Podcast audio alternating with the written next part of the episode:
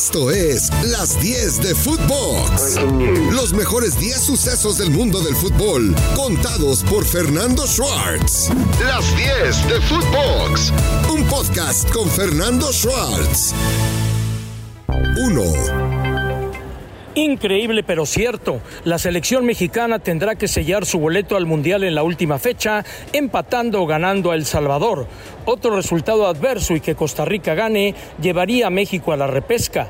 Pudiéramos decir que virtualmente el equipo de México ya tiene el pase en la bolsa, pero mientras la pelota ruede y como está jugando la selección, que además tiene severos problemas en la última zona de la cancha, donde Jiménez y Lozano donde no andan, Herrera que ha sido suspendido para el otro partido, el gol de Edson Álvarez fortuitamente, pues le dio un poco de tranquilidad al equipo mexicano, donde Guillermo Ochoa volvió a ser la gran figura. Es una verdadera pena ver jugar así a una selección, pero bien decía Bilardo, una eliminatoria mala no es un mal mundial, o Bielsa decía, no hay una buena eliminatoria que garantice un buen mundial. El chiste es llegar a la fiesta grande y por lo pronto Canadá regresa después de 36 años. La diferencia de gol es tremenda que tiene Estados Unidos después de haber goleado a Panamá, evidentemente que le da a los estadounidenses práctica y virtualmente el segundo boleto, así que el tercero va a quedar entre México y Costa Rica. Una Costa Rica que ha cerrado muy bien con Luis Fernando Suárez y un México que ha desmerecido mucho de lo que había demostrado con el Tata Martino. ¿Qué le pasa a la selección del Tata? ¿Qué le pasa que no camina? ¿Qué le pasa que ha perdido el rumbo y ha perdido el fútbol que había mostrado durante el primer año del argentino al frente? Dos. Bueno, ahora lo importante es tener el boleto al Mundial y quedan ocho meses por delante. Muchos piden la cabeza del Tata Martino, pero yo me pregunto, ¿pedir la cabeza sería la solución?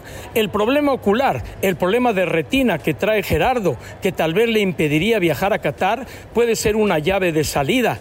La pregunta es, ¿vale la pena volver a cambiar y no terminar un ciclo? Una vieja costumbre del fútbol mexicano.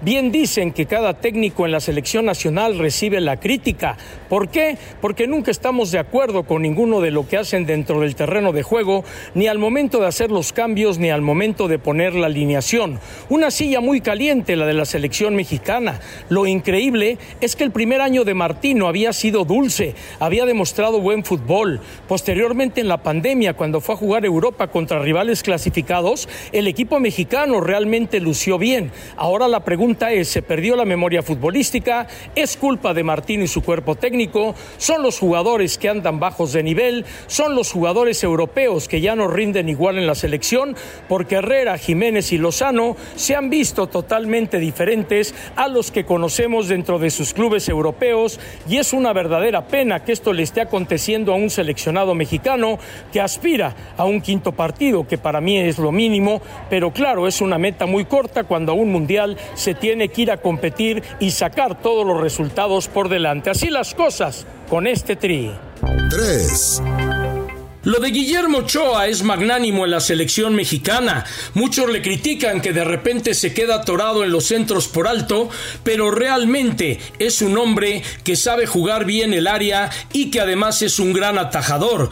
Guillermo Ochoa ha madurado al paso de los años. Arqueros van y vienen detrás de él y es inamovible en la alineación titular del equipo tricolor desde el Mundial de Brasil 2014. No hay que olvidar que para Sudáfrica 2010 pintaba como titular pero a última hora se decide Javier Aguirre por Oscar el Conejo Pérez y en ningún momento Guillermo Ochoa bajó los brazos. Es importante, sin duda alguna, que desde aquella actuación que tuvo con el 0 por 0 frente a Brasil en 2014, los bonos de Ochoa se fueron a la lumbre y a la cumbre, pero también hay que reconocer la valentía que tuvo Guillermo para poder salir del América e ir al fútbol europeo, que fue con un equipo inferior como el Que estuvo en Málaga, que estuvo en Granada, eso no importa. Realmente Guillermo Ochoa demostró su valía, no importando la camiseta que vistiera. Y además, no olvidemos que por un caso de clembuterol,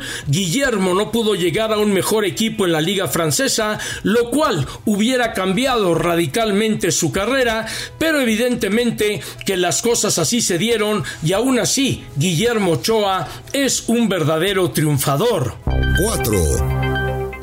¿Cuál es el problema que ha tenido la selección de Tata Martino en las últimas fechas?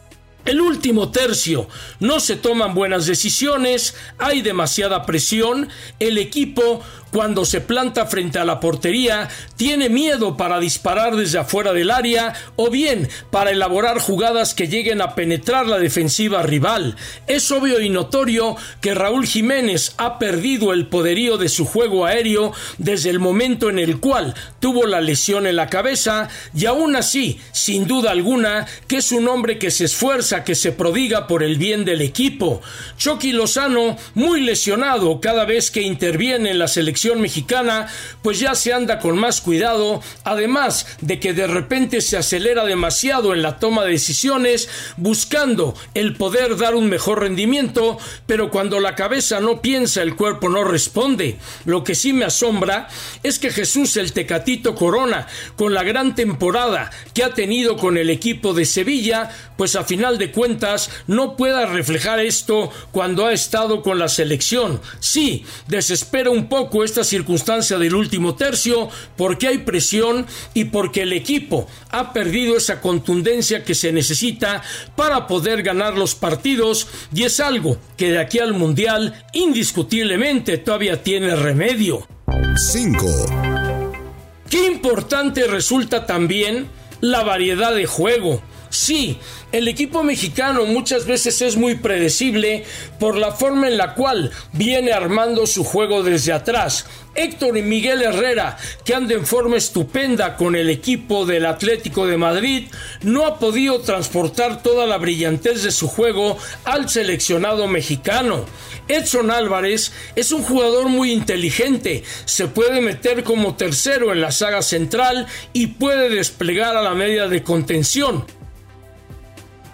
pero creo que ha faltado mucha conexión ahí en el medio campo entre Edson y Herrera y cuando Andrés Guardado juega, Andrés es el más talentoso en cuanto a inteligencia futbolística se refiere, pero el problema que tiene es que ya no tiene las piernas y la velocidad de antaño y muchas veces es superado ya en velocidad cuando el equipo rival viene hacia el frente. Son detalles que no se deben perder.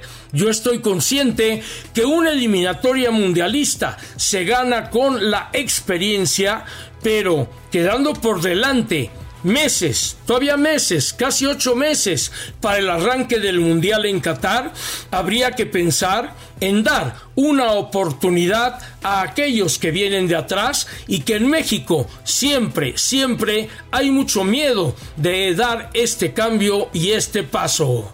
6. Los europeos, ¿ya les pesa la altura? Sí, es indiscutible que a México le iba mejor en selección cuando no tenía tanto jugador en el extranjero y cuando podía disponer de ellos incluso para microciclos. La altura de la Ciudad de México es bastante pesada. Le pongo un ejemplo. Héctor Herrera, que anda como un avión en el equipo del Atlético de Madrid, juega 630 metros de altura. Venir aquí a más de 2000 evidentemente que pesa. Aparte, sí, parece una contradicción que yo se lo diga a usted, pero el equipo mexicano rendía mucho más cuando jugaba los domingos a las 12 del día en el Estadio Azteca la temperatura, la contaminación, la altura. Era un cóctel molotov para cualquier equipo que viniera a jugar al Estadio Azteca y esta ventaja se ha perdido porque la columna vertebral del equipo es europea en primera instancia y segundo porque a raíz de la intervención de la televisión que al fin y al cabo es la que manda, es la que decide de qué forma se van a jugar los partidos, en qué horario se van a jugar, cómo se van a distribuir y casi todos los partidos son nocturnos y claro, esto ya no le ayuda mucho a México, que antes tenía una localía muy acendrada y que ahora ha perdido esto al paso del tiempo. 7. Generacionalmente a México le cuesta trabajo el cambiar en la selección.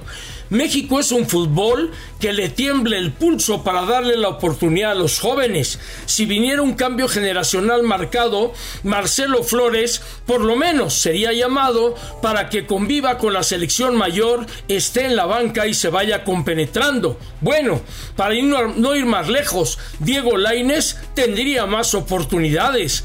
A Johan Vázquez, bueno, prácticamente lo pusieron de milagro en esta última fase de la eliminatoria cuando viene siendo titular indiscutible en el Genoa. César Montes también, y ya con más experiencia, era relegado atrás de Néstor Araujo y de Héctor Moreno.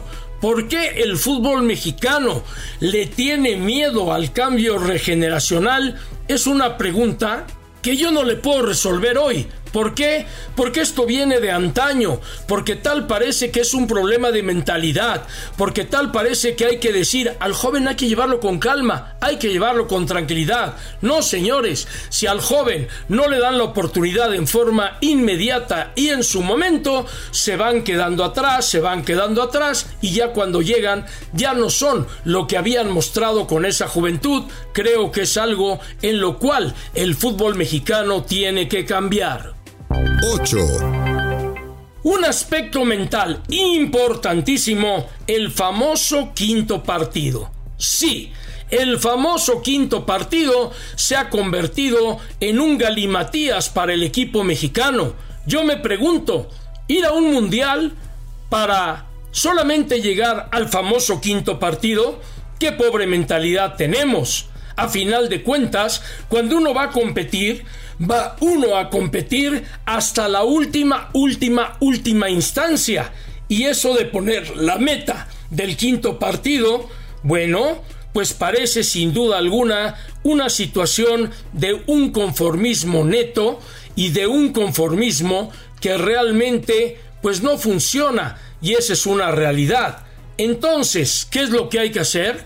Bueno, no conformarse con la meta del quinto partido, ir por todo, ir por todas las canicas. ¿Por qué no?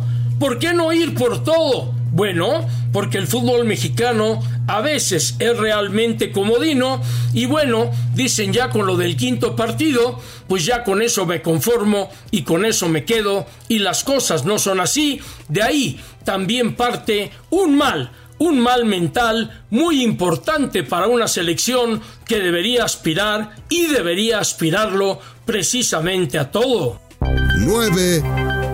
La silla del tri, que si Osorio hacía rotaciones, que si Aguirre llevó al bofo, que si Aguirre metió en homenaje a García Aspe, que si La Puente puso a Raúl Rodrigo Lara como central, etcétera, etcétera, etcétera, siempre hay una crítica al director técnico de la selección mexicana y por ello no me asombra el fuera Tata. Sí, increíble que yo le diga esto, pero es una realidad. Nunca estamos conformes con quien ocupa la silla de la selección mexicana de fútbol. ¿Por qué? Un misterio sin resolver, pero nunca nos gusta nada, porque al fin y al cabo, cada mexicano es un director técnico y como somos millones, pues ya se imaginará usted el desastre que se forma a la hora de criticar al técnico nacional. 10. Gerardo Tata Martino tuvo un gran inicio como director técnico de la selección mexicana. Solamente un tropiezo fuerte contra Argentina, pero de ahí en fuera el equipo había agradado, todo mundo decía, con este técnico sí llegamos lejos en Qatar, bla, bla, bla, bla, bla, y resulta que el proceso se fue enturbiando conforme pasó el tiempo y comenzó la animadversión hasta Gerardo el Tata Martino. ¿A qué voy? llámese Gerardo, llámese Ricardo, llámese Juan Carlos, llámese Javier, la silla del técnico nacional es demasiado caliente y no hay paciencia para terminar los procesos. Un proceso que empieza, un proceso que se acaba, un proceso que se vive, un proceso del cual se aprende.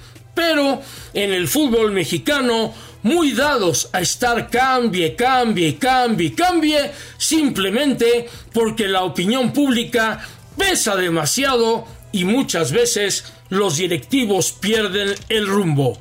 calificando al Mundial de Qatar, Martino debe seguir al frente y cambiar ahora a ocho meses del Mundial sería otro perfecto bache y tropiezo, uno más, ¿cuántos más en la historia del fútbol mexicano? Esto fue Las 10 de Footbox, un podcast con Fernando Schwartz.